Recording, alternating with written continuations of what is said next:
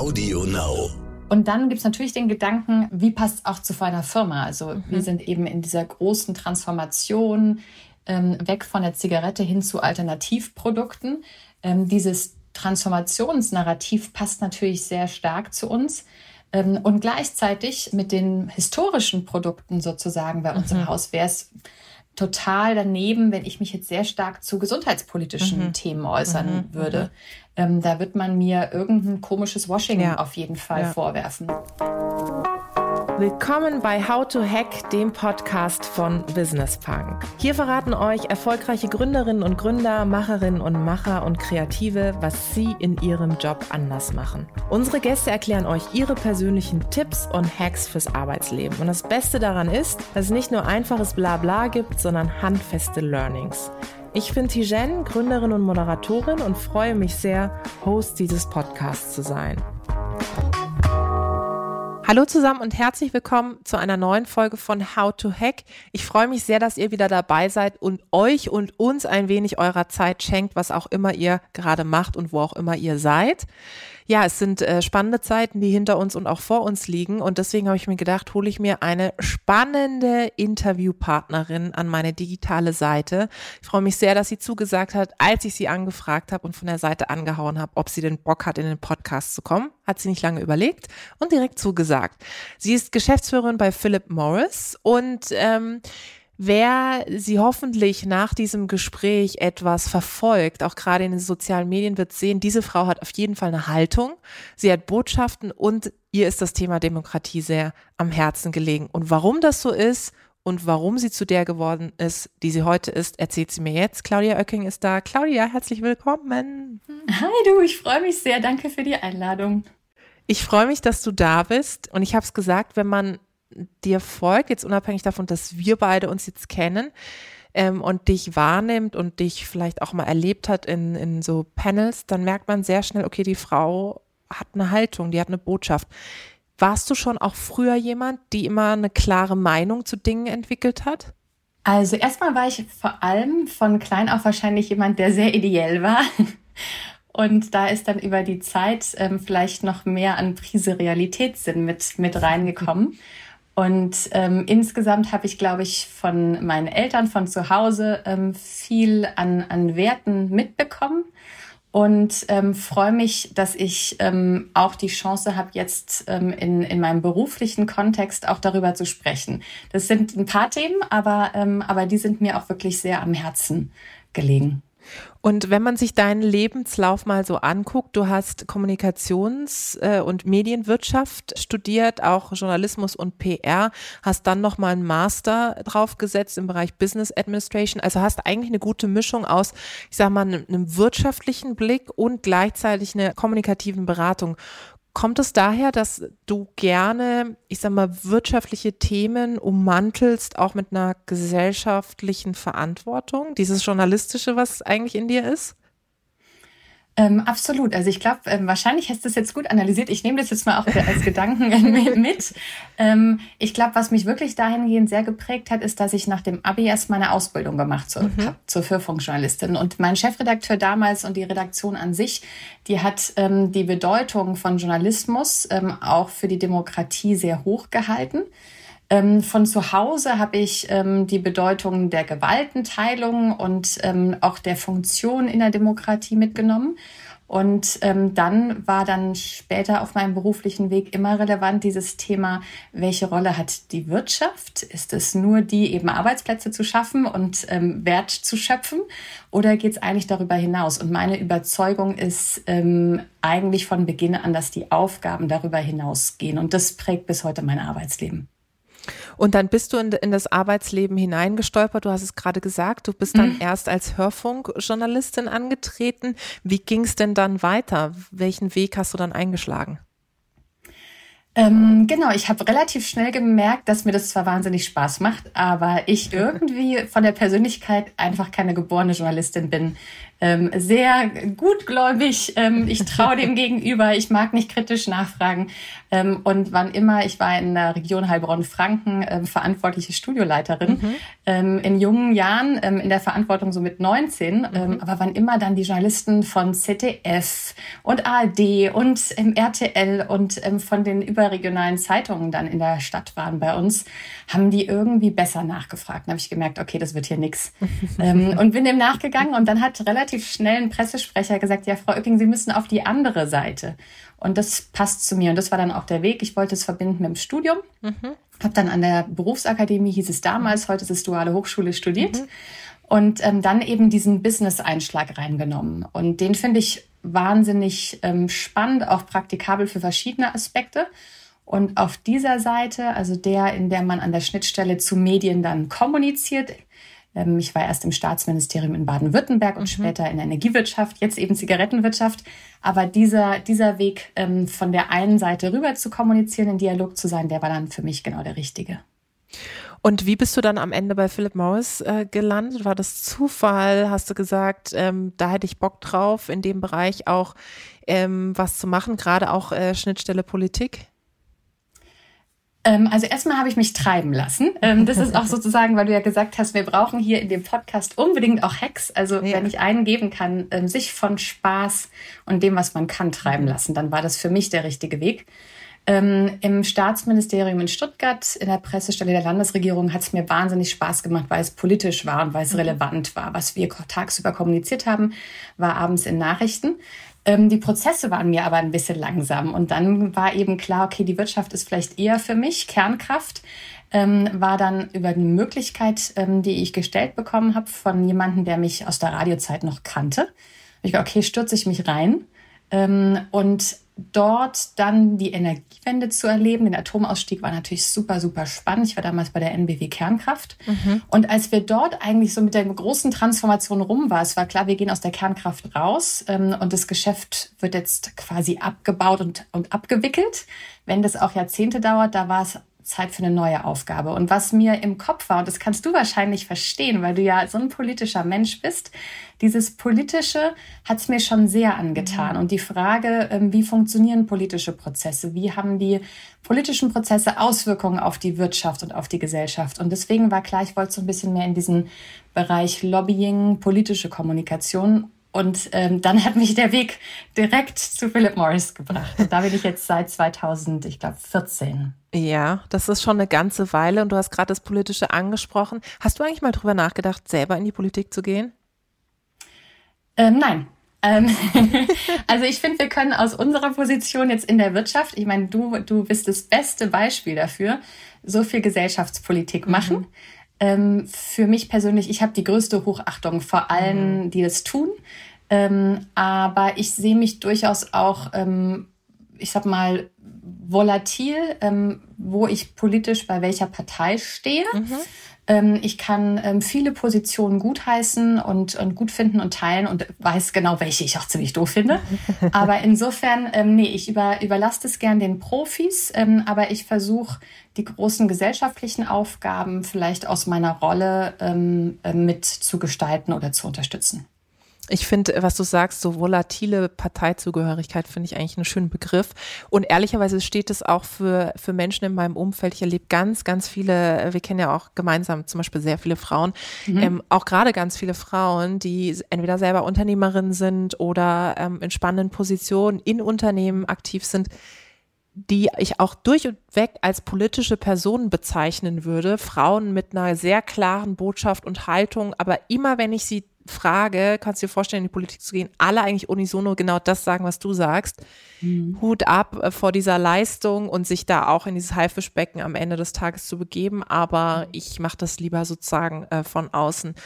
Mhm. Ist das ähm, ist das so ein Zeugnis unserer Zeit, dass, dass äh, Politik vielleicht sogar auch wieder lernen muss, äh, Menschen wie uns äh, dazu zu bringen, irgendwann mal, wie es auch eine jetzt Verena Huberts bei der SPD gemacht hat, von der Startup-Gründung mhm. zur SPD, dann in den Bundestag genau rein geraten, Ähm, ist, ist das ein Zeugnis unserer Zeit, dass, dass die Politik es eigentlich wieder mehr schaffen muss, äh, mehr Diversität im wahrsten Sinne auch hinzubekommen? Also ich würde mir das wünschen. In anderen Ländern ist es ja wirklich mhm. durchlässiger, das System. Also da haben wir Manager, die in die Politik gehen, dann zurück wieder Manager sind.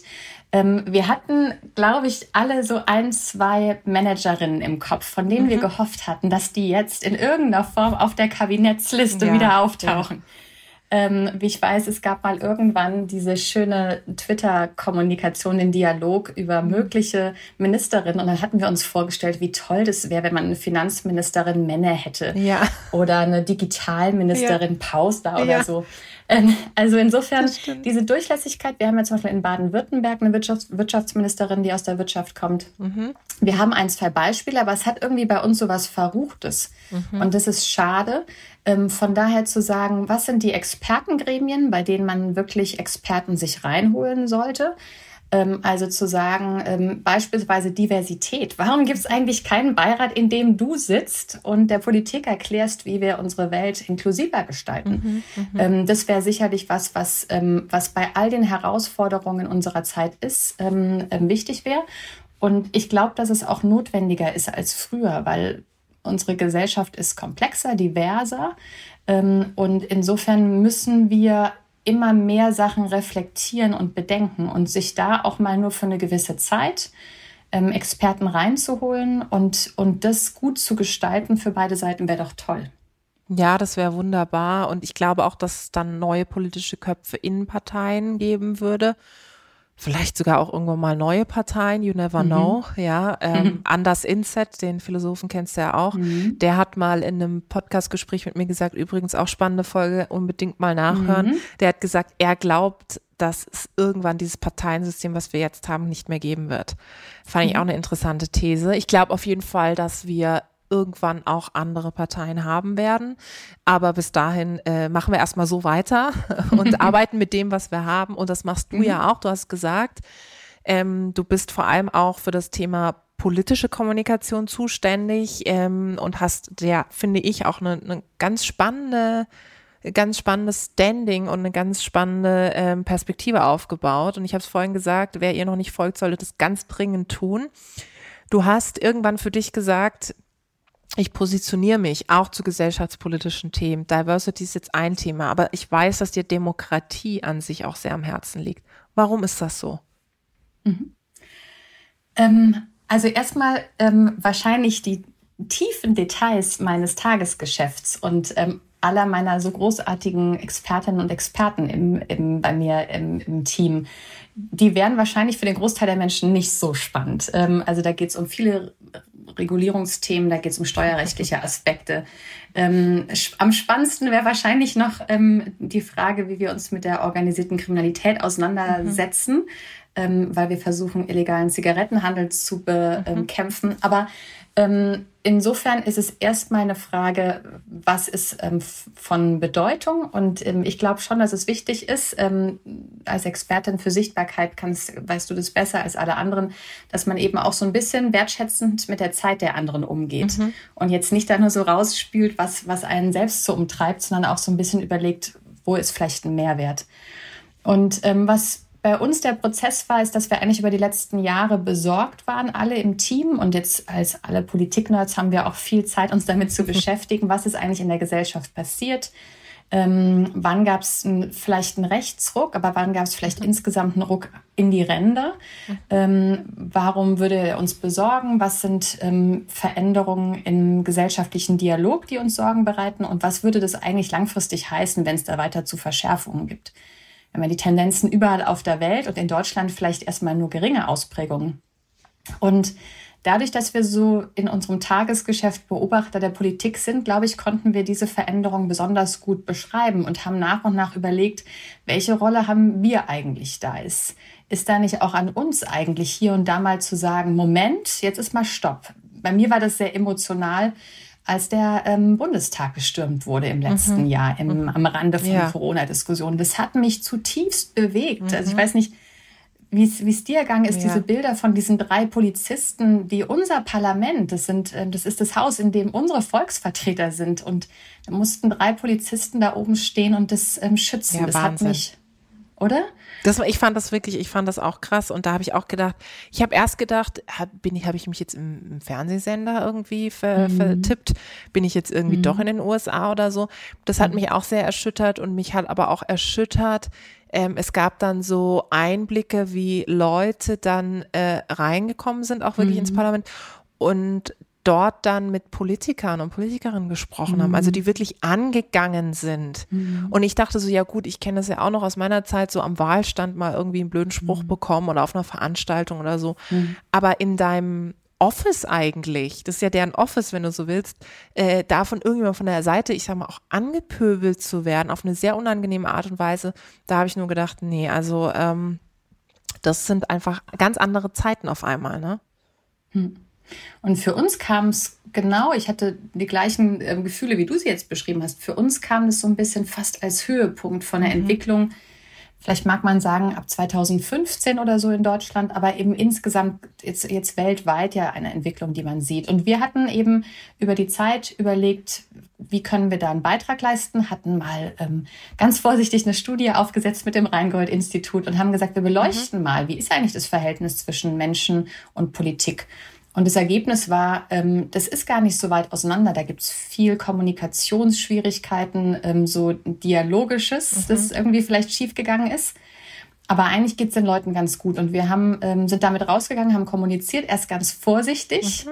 Und es wurde nicht in Frage gestellt. Warum erzählt uns das ähm, Tabakunternehmen, mhm. das ist zwar selbst in einer sehr, sehr großen Transformation, aber warum erzählt uns das was über diese gesellschaftliche Transformation? Und da haben wir gedacht, okay, das wird offensichtlich akzeptiert, dass wir uns da einklinken.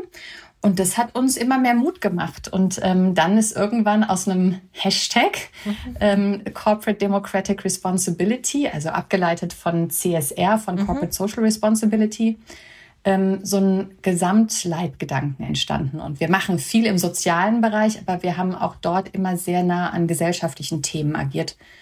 Und ähm, dann haben wir auf der Basis ähm, viele neue Konzepte entworfen, haben jetzt einen Demokratiepreis und ich war stolz wie Oscar, dass die Jury unter anderem Hate Aid in diesem Jahr mhm. als Gewinner ja, ausgemacht hat. So eine tolle Organisation. Ja.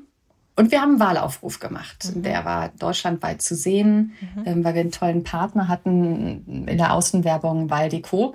Und da waren wir schon alle mächtig stolz. Insofern ist es für uns ein Leitgedanke und jetzt gucken, was wir die nächsten Jahre da so auf die Beine stellen. Ich finde das so spannend, was du sagst. Und wenn man dir so zuhört, merkt man auch, dass du wirklich für dieses Thema auch brennst und dass du auch hier wirklich einen Akzent setzen möchtest mit den Möglichkeiten, die du auch über Philip Morris und in deiner Position, sage ich mal, hast. Und du hast gerade gesagt, dass diese, diese Stürmung des Reichstags war auch irgendwo gefühlt so ein Höhepunkt einer ganzen Entwicklung. Wie nimmst du jetzt die politische Stimmung in unserem Land wahr? Ähm, auch mit der neuen Regierung, ist das eine Aufbruchstimmung? Passiert da was? Äh, wie ist da deine Haltung zu?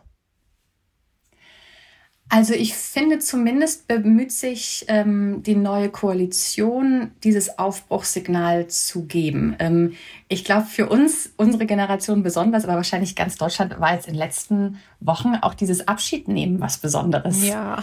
Hast du den Zapfenstreich auch angeguckt? Ja, total. Und ich habe immer gedacht, ich habe immer gedacht, wann weint sie? Also sozusagen ja. weint sie jetzt? Oder und dann mhm. habe ich gedacht, nee, das ist Angela Merkel, die ist immer so mhm. sehr in sich und so. Und ich ähm, bin ja ein großer Angela Merkel-Fan, also nicht mhm. ihrer kompletten Politik, aber sie als, als Typ im Sinne von, die Frau hat es einfach im Griff und lässt sich auch nicht aus dem, aus dem Konzept bringen. Ähm, und das muss ich schon sagen, äh, dass das etwas ist, wo, wo glaube ich, wir alle jetzt uns erstmal umgewöhnen müssen, ja, so. Mhm.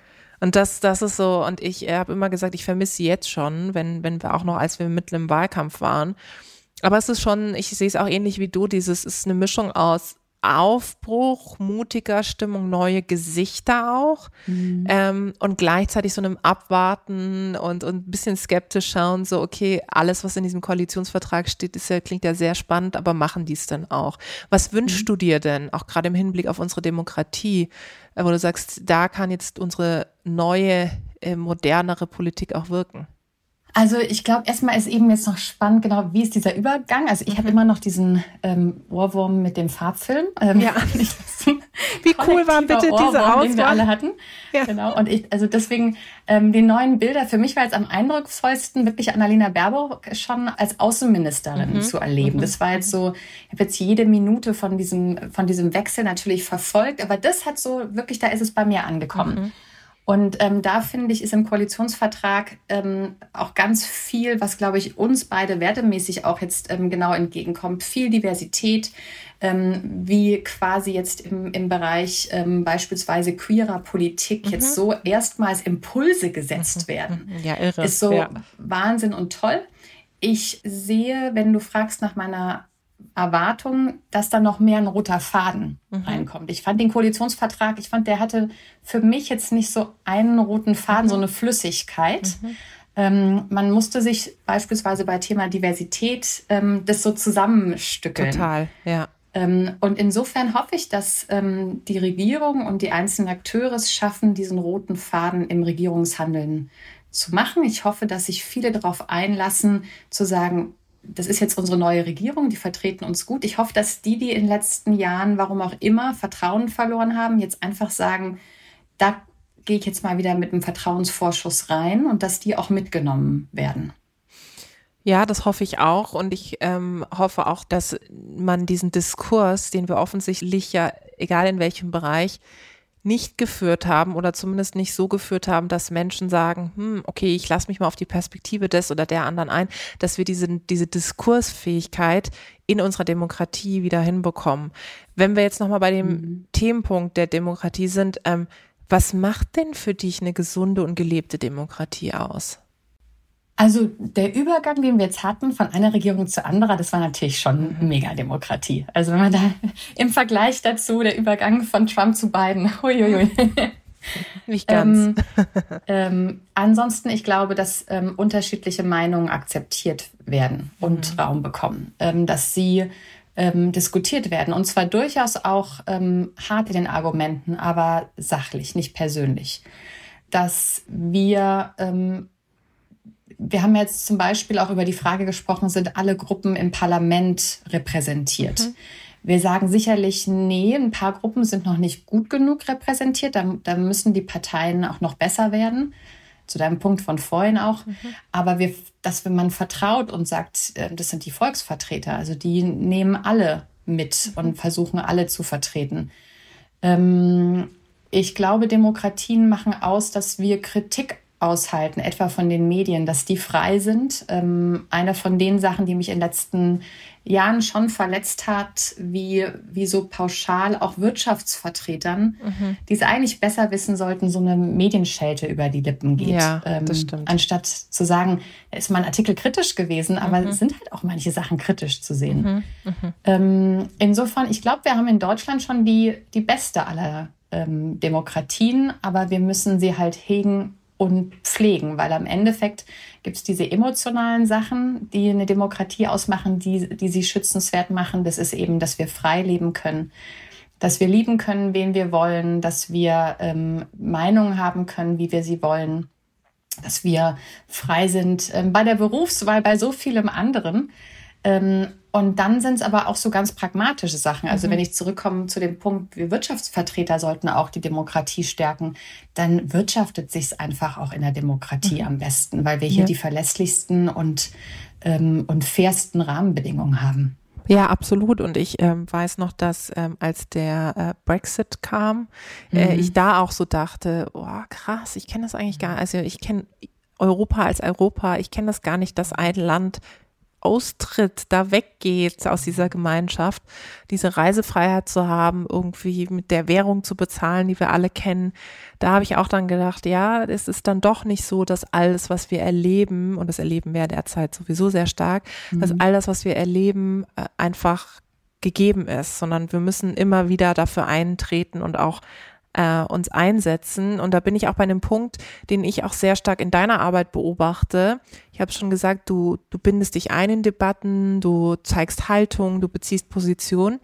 Glaubst du auch, dass das jetzt unabhängig von Individuen auch immer stärker gefordert wird von Unternehmen, von Marken, dass sie gesellschaftspolitische Position beziehen? Ähm, auf jeden Fall. Und ich glaube, dass es ähm, eine, eine, große Herausforderung ist, dem gerecht zu mhm. werden. Ähm, wie immer bei den gesellschaftlichen Erwartungen gibt es viele und nicht allen wird man gerecht werden, aber man sollte zumindest sich mit ihnen auseinandersetzen. Ähm, ja, unsere Welt ist wahrscheinlich politischer geworden. Also die Studie, von der ich vorhin erzählt habe, von Rheingold, erzählt uns, dass ähm, Corona und dass um Corona so viel Politisches war, die Menschen auch hat politischer werden lassen. Und ich glaube, deswegen erwarten sie, dass ihre Wirtschaftsvertreter, dass die jeweiligen Unternehmen, die ja eigentlich heute auch neben dem Bildungssystem für junge Leute, für Erwachsene auch die allergrößten Sozialisationsräume sind, andere gibt es ja kaum noch ähm, in der Breite, ähm, dass die Haltung beziehen. Und ich glaube, der schmale Grat ist, ähm, an welchen Stellen äußert man sich zu Fragen mhm. beispielsweise der Energiewirtschaft, der Energiepolitik, ähm, zu jetzt ähm, umwelt-, klimapolitischen Themen, Lieferkettengesetz fand ich so ganz spannend. Ich glaube, da, mhm. da gab es von Wirtschaftsunternehmen so viel zu sagen und wir haben eigentlich immer nur gehört, dass es eine blöde Idee ist. Das fand ich, Total. das fand ich unkonstruktiv ja. und wenig visionär. Ja. Und dann aber eben auch Aspekte wie, wie Diversität und ähnliches. Und ich glaube, der schmale Grad ist, sich da zu äußern, als Managerin auch ähm, sich äußern zu können, zu wissen, wie man das macht, ohne ähm, übergriffig zu werden, was Parteipräferenzen mhm. angeht. Ich finde, ähm, das würde Mitarbeiterinnen und Mitarbeiter wahnsinnig unter Druck setzen, wenn sie den Eindruck hätten, die Chefin, der Chef ähm, wählt diese Partei mhm. und erwartet das auch. Also ich finde gesellschaftspolitisch ja, parteipolitisch nein. Ja, es bringt es eigentlich sehr gut auf den Punkt, auch das, was ich erlebe in der Zusammenarbeit mit Unternehmen oder auch im Kontext von, von guter Kommunikation, äh, dass wir, es gibt ja niemanden, der unpolitisch ist komplett, sondern es ist eben auch wichtig, äh, dass man diese, diese Haltung zeigt. Aber Parteipolitik ist ja nochmal was ganz anderes und da finde ich es toll, mhm. wie du es runterbrichst auf naja, am Ende des Tages, äh, du bist auch die Führungskraft und klar gibst du eine Richtung vor oder, äh, sag ich mal, kommunizierst auch deine Haltung, aber ähm, positionierst dich jetzt nicht für eine Partei, weil das natürlich mhm. auch finde ich, auch deine, deine ganze Wahrnehmung natürlich nochmal ganz anders mhm. prägen würde. Ähm, wenn wir jetzt nochmal auf den, äh, auf den Punkt äh, auch deiner Arbeit eingehen und du hast gerade gesagt, Marken werden gesellschaftspolitischer. Es geht eigentlich manchmal gar nicht mehr, dass sie sich nicht äußern oder nicht positionieren. Wie gehst du dann im Umkehrschluss denn mit dieser Meinungsvielfalt am Ende des Tages um? Also wie gehst du damit um, wenn du auf Leute triffst, die sagen, klar, das ist ja schön und gut, aber ich sehe es nicht nur anders, sondern ich kann deine Position auch einfach nicht verstehen. Hast du dich darin geübt, äh, diese Meinungsvielfalt auch auszuhalten? Absolut ich äh, finde das auch wahnsinnig spannend zu lernen, ähm, wobei es manchmal ja so ist, dass man in diesen Nuancenabweichungen fast noch mehr lernt, weil man mhm. dann viel mehr über das Thema in der Tiefe nachdenkt. Ähm, es gibt aber tatsächlich auch ein, zwei Themen, die für mich so absolut sind und die mein Wertegerüst so dermaßen prägen, dass sie für mich ähm, nicht diskutabel sind mhm. und dass es ähm, für mich ähm, auch einfach nicht akzeptabel ist, wenn sie anders gesehen werden. Und ich meine das in einem, also ich kann gerne ein, zwei Beispiele gleich nennen, aber ähm, bei denen, ähm, die nicht verhandelbar sind mhm. und ähm, bei denen, wenn jemand, den ich nicht kenne, eine andere Meinung hat, dann, dann würde ich versuchen, damit noch offen umzugehen und einfach versuchen, meine Argumente zu bringen, auch seine, ähm, ihre zu verstehen bei Menschen in meinem nächsten Umfeld gibt es ähm, ja sowieso jetzt gerade in Corona-Zeiten gibt es ja so spannende Diskussionen, die man mhm. immer auch zu Hause und im Freundeskreis Total. führt. Oh ja, Wahnsinn. Ähm, aber es gibt halt auch ein paar, ähm, die, die sind für mich dann auch so, dass ich sagen kann, das ähm, führt auch im Zweifel zu einem Bruch. Also wir haben mhm. jetzt gerade in der Corona-Diskussion, nehmen wir diese Analogien ähm, zum mhm. Dritten Reich. Mhm ähm, die wir teilweise von, von Menschen hatten, die mit der Corona-Politik nicht einverstanden ja. sind. Ich kann ja. das total verstehen. Ich bin total bei allem, was, was äh, Kritik an der Corona-Politik, Ängsten vor, mhm. vom Impfen, da bin ich, ist total mhm. okay für mich, das zu mhm. diskutieren. diese Vergleiche ähm, zu einer Zeit ähm, eines Zivilisationsbruchs sind für mich indiskutabel. Mhm. mhm. Und ähm, dann nehme ich mir gern auch die Zeit, es zu erklären. Ähm, aber gleichzeitig trifft es mich in meinen Werten so stark. Teilweise auch, ähm, ich sag mal, wir hatten, weil wir vorhin über diesen Sturm auf den, mhm. auf den Reichstag gesprochen haben. Egal wie sehr ich mit Personen übereinstimmen würde. Ich werde niemals mit gewissen Fahnen Hand in Hand protestieren, egal nee. wo eine Schnittmenge ja. ist. Das ist ja. einfach für mich indiskutabel und unverständlich. Ja. Und ähm, da hört dann meine Toleranz, nach der du gefragt hast, auf. ich glaube, da hört aber Gott sei Dank äh, die Toleranz bei einigen Leuten auf. Und wenn wir das jetzt mal dein Wertegerüst auch auf deine Social-Media-Aktivität übertragen, ich habe es ja schon ein paar Mal gesagt, dass du auch in diesem Internet sehr aktiv bist, bekommst du überhaupt Gegenwind oder wie ist das bei dir? Äh, relativ wenig. Nee. Aber ähm, ich sag mal, ich habe ja auch einen, einen kleinen Kreis, ähm, in dem ich ähm, kommuniziere. Ähm, ja. Und ich glaube auch, dass ähm, es sind ich sag mal, die Leute mit einer gewissen Stellung, mhm. ähm, eben Politiker. Mhm. Ähm, jetzt, jetzt, äh, du bist einer der wichtigsten Influencer weit und mhm. breit. Also ich glaube, da stört man sich im Zweifel eher. Mhm. Ich bin irgendeine Managerin. Also insofern ähm, habe ich nicht aufgestoßen. Ich versuche allerdings auch sehr abzuwägen, wie ich mich positioniere, weil ich, wenn ich von meinen Sachen überzeugt bin, natürlich auch versuche, Menschen mitzunehmen. Ein Beispiel, ich finde Wirtschaftsvertreter, die das Privileg haben, aus ihrer Position heraus ähm, viel mit Politik, Medien, mit Gesellschaft, mit Wissenschaft zu sprechen die wissen sollten, wie hart Politiker arbeiten und wie schwer und, und, ähm, und tief Journalisten recherchieren. Wenn die in ihren Unternehmen genau die anprangern und gar nicht reflektieren, was sie damit auslösen. Ja ähm, dann ist es eines von den Sachen, die mich stören. Das ist was, was mich umtreibt, wenn ich ähm, aufrufe, dass sich mehr Unternehmen mit ihrer Corporate Democratic Responsibility mhm. auseinandersetzen. Aber mein Kommunikationsweg ist eben zu zeigen, warum die Demokratie für uns wichtig ist, warum ich sehe, dass man sich engagieren kann, aufzuzeigen, wie viel Spaß das macht, wie mit unserer Kampagne jetzt im Sommer. Ähm, und das ist eher mein Weg, als zu sagen, der hat das da gemacht und das finde ich ähm, doof. Insofern, ähm, wie gesagt, ist es, glaube ich, eine Bedeutungsthematik, wenn man da nicht so, so aneckt. Aber ähm, in meinem Fall versuche ich auch einfach eher Raum zu geben, zu die Sachen angenommen, dass die Sachen angenommen werden, als zu sehr in die Kante reinzugehen. Ich finde das super spannend, was du sagst, gerade mit diesem Aspekt, dass Manager und Managerinnen manchmal so eine Politik-Schelte machen. Mhm. Ähm, und ich glaube, persönlich können wir das beide auch nachvollziehen. Wie oft habe ich auch irgendwie die Hände über dem Kopf zusammengeschlagen, gerade übrigens auch was die Corona-Politik betrifft, wo ich so dachte, äh, so auch dieses Gegeneinander aufwiegen. Ne? Die einen sind gut, die anderen sind doof ähm, und auch irgendwie an einigen Stellen einfach keine Position zu beziehen seitens der Politik. Aber mir fällt das auch immer wieder auf. Und jetzt vor kurzem, nee, also gestern habe ich ja so ein mhm. ähm, Cem Özdemir Post losgelassen, weil er ja mit dem Fahrrad mhm, gefahren ja, ist und äh, unfassbar, wie das irgendwie eingeschlagen hat. Und ich komme auch, ich bin auch nicht mehr hinterhergekommen, aber ich habe auch so ein paar Kommentare gelesen, wo ich so dachte, Gott, wie, was für ein Hass die Leute auf diese Politiker und Politikerinnen haben. Und dann bin ich auf ja. die Profile, ich gehe manchmal auch gern einfach so ähm, mhm. neugierig auf die Profile der Menschen, dann denke ich so, das ist jetzt eine Person, die arbeitet bei einem relativ bekannten Unternehmen und das ist dann jemand, der dort das Controlling macht. So, okay, krass, das ist eine mhm. echte Person. Weißt du, so, mhm. du, du bist ja auch viel zum Beispiel auch auf Twitter und LinkedIn mhm. und so. Bei Twitter denke ich immer noch, so, wenn es ein Fake-Account ist, ja gut, keine Ahnung, ist wenig greifbar. Aber bei LinkedIn, dann denke ich immer so, das sind echte Menschen und die gehen dann mit dieser Haltung in die Unternehmen oder die haben Familien, ja, dann sagen die ihren Kindern das und das macht mich so fertig, dass ich denke, ich bin weitaus nicht mit allem zufrieden, was die Politik macht. Aber mhm. dieses, dieser Hass auf den Politiker, die Politikerin an sich, das gibt mir schon äh, zu bedenken. Was glaubst du, wenn wir jetzt mal nach vorne schauen, wohin geht denn unsere Demokratie, wohin geht die Politik und, und was wünschst du dir auch, worauf wir in Zukunft mehr, mehr achten sollten? Gern, aber ich frage auch gleich dich, weil da interessiert mich deine Meinung auch total.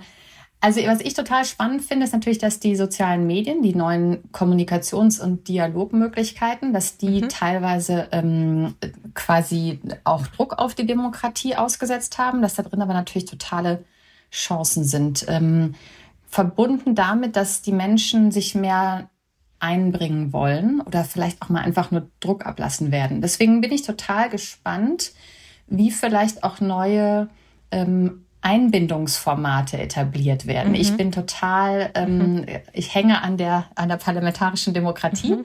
Ähm, aber was jetzt im, in der letzten Legislatur vorangetrieben worden ist, in, in Piloten, diese Bürgerräte, die mhm. sich also wirklich mhm. tief in Themen reinarbeiten und dann so eine Art Expertenvotum am Ende mhm. abgeben, das ähm, sich dann Parlamentarier zu eigen machen können, finde ich total spannende Konzepte.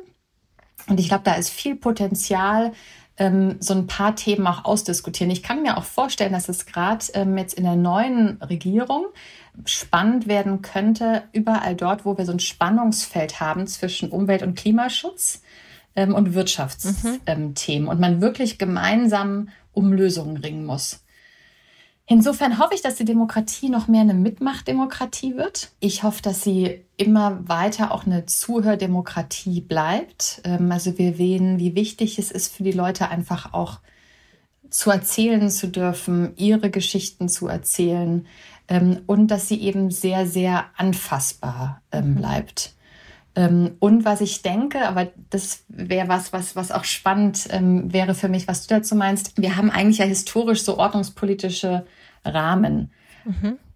Also wir haben, ich sag mal, eine ähm, FDP, die für sehr mhm. viel. Liberales steht. Wir haben eine Union, der man sagt konservativ und dann sind so ein, zwei Sachen mit verankert. Ähm, SPD vielleicht eher sozial, die Grünen. Ähm, und ich glaube, diese ordnungspolitischen Themen, die schränken die Parteien sehr ein, mhm. weil so schwarz-weiß ist es nicht mehr. Und deswegen bin ich total gespannt, wo sich die Parteien von diesen ordnungspolitischen Schranken lösen und das dann aber erklären. Denen, mhm. die noch wissen, was eigentlich diese Linien mal waren und denen, die ihre Politik neu verstehen wollen. Und ich glaube, das ist die größte Herausforderung für die Politik. Was meinst du? Ist klar, also daran anschließend würde ich meinen äh, meinen Punkt äh, gerne setzen, weil der super passt. Ähm, ich glaube das auch, dass das sich aufweicht und dass mhm. eine FDP, die früher in einem, in, mit einem Fokus wahrgenommen worden ist, heute ganz anders wahrgenommen wird. Das hat man ja auch an der jetzigen Wahl gesehen. Genauso ist es mit den Grünen, CDU, SPD. Und das bedeutet aber auch, dass das Personaltableau sich in den Parteien maximal ändern muss. So. Mhm. Ähm, und Diversität in allen Dimensionen aber auch in, in den Karriereverläufen der Politiker und Politikerinnen, also die Durchlässigkeit, die wir am Anfang angesprochen haben, ähm, dass du auch mal Menschen aus der Wirtschaft hast, äh, die eben nicht irgendwie seit 50 Jahren von Kreisverband zu Landesverband zu Bundesebene tingeln und da auf, auf, auf ein Mandat hoffen und sich da auch, daran auch klammern, Deswegen fände ich es auch interessant, wenn wir mal über Amtszeiten sprechen, mhm. äh, wie lange eigentlich Menschen in Ämtern bleiben sollten, respektive dürfen. Ich glaube, auch das sind so Zeugnisse, die passen einfach nicht mehr zu unserer Zeit. Und eigentlich brauchen wir so ein New Work Update für, für, mhm. für die Politik, was wir in der Wirtschaft diskutieren. Claudia, ganz zum Schluss, äh, wir sind schon wirklich echt über unserer Zeit, aber du merkst, es ist so spannend. Ich glaube, wir könnten mhm. ewig lang noch irgendwie drüber ja. quatschen für die Leute, die jetzt zuhören und sagen, ey, das ist irgendwie äh, super spannend, ich hoffe das zumindest, und sagen, ich habe jetzt auch irgendwie Bock, auch vielleicht ne, für mich eine stärkere Haltung zu entwickeln, mit starken Botschaften rauszugehen. Was hat dir in diesem ganzen Prozess geholfen, eine Haltung zu entwickeln, aber auch bei deiner Haltung zu bleiben?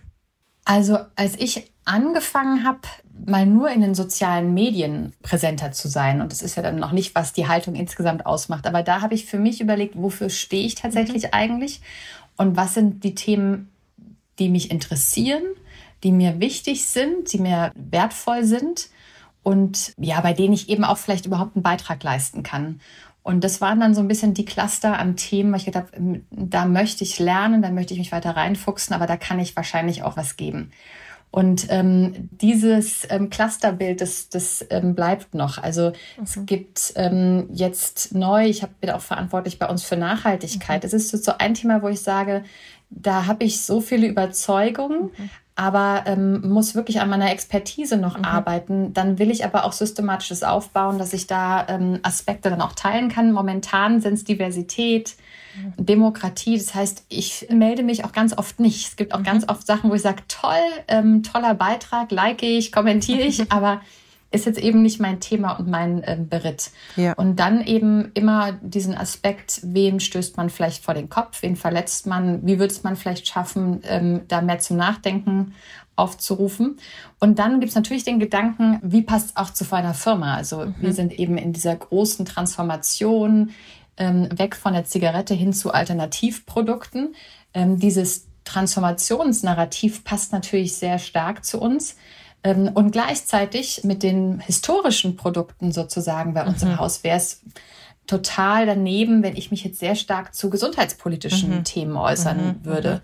Ähm, da wird man mir irgendein komisches Washing ja. auf jeden Fall ja. vorwerfen. Und insofern ist es gut nachgedacht und dann, wie gesagt, auch sehr konsequent bei den Themen geblieben. Ich ähm, schreibe den Großteil meiner Sachen auch selbst. Mhm. Und ähm, wenn ich ähm, auf einer Panel-Diskussion bin oder wenn ich jetzt in so einem schönen Podcast wie bei dir sein darf, dann versuche ich ähm, zuzusagen, ähm, wo ich wirklich was zu sagen mhm. habe und eben auch den Mund zu halten, wo ich keinen Mehrwert äh, liefere. Das ist, finde ich, auch ein ganz schönes äh, Lebensmotto, dann was zu sagen, wenn man wirklich was zu sagen hat und wenn nicht, dann auch einfach mal den Mund zu halten. Liebe Claudia, Gott sei Dank hast du äh, letzteres jetzt in diesem Podcast nicht getan. Wir haben äh, etwas länger gequatscht, als sonst meine Podcasts normalerweise sind, aber es liegt einfach daran, dass es einfach mega spannend war. Vielen, vielen Dank äh, an dich für deine Zeit äh, und den Ritt durch deine Biografie, durch deine Haltung, durch deine Botschaften und dein Einstehen für eine lebendige Demokratie. Ich hoffe, da draußen euch hat es gefallen. Danke dir, Claudia. Danke dir. Das war die neueste Folge von How to Hack. Ich hoffe, sie hat euch super gefallen. Abonniert uns fleißig auf Audio Now oder wo auch immer ihr Podcasts hört. Dieser Podcast ist jetzt vorbei, aber wir hätten noch einen anderen Podcast-Tipp.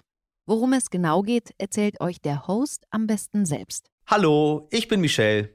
In unserem Podcast heute wichtig geht es nicht nur um die ganz großen Fragen, sondern auch um die Geschichten dahinter. Es geht um Hintergrundwissen und wirkliche Erkenntnisse. Dazu spreche ich mit handverlesenen Journalistinnen, mit Spitzenpolitikerinnen und auch mal mit meinem Opa. Wir wollen, dass ihr fundiert und informiert in den Tag startet. Hört doch mal rein, heute wichtig, auf Audio Now und überall, wo es Podcasts gibt. Audio Now.